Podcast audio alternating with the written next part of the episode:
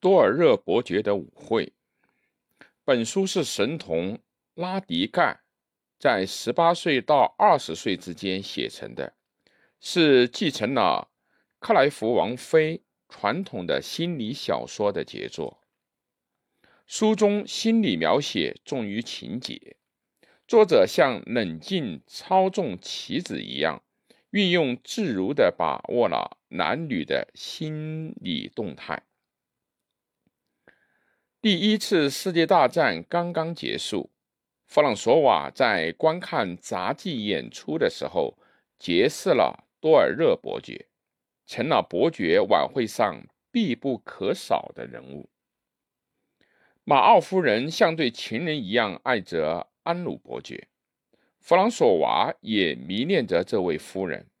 她丈夫由于知道弗朗索瓦爱慕自己的妻子，而感到了。友情，因之反而更加爱自己的妻子。弗朗索瓦处于与伯爵的友情和对夫人的爱的矛盾夹缝里，极为痛苦。一个夏天，他做了一次悲伤的旅行。马奥告诉他，是自己的妻子劝说自己应该和他表示友好。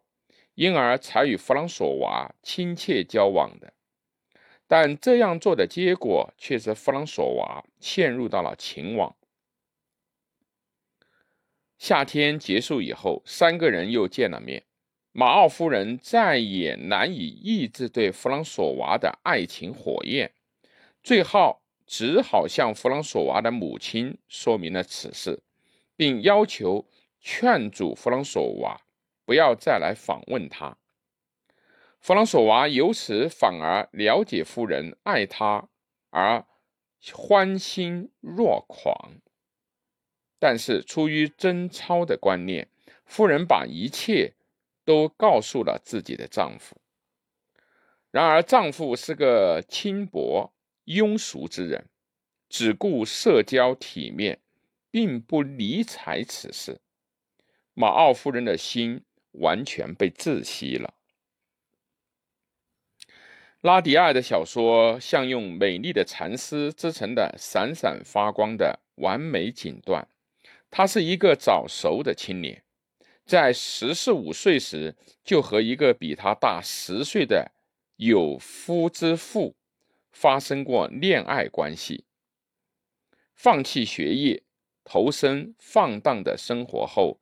曾发表过小说《有血有肉的鬼》。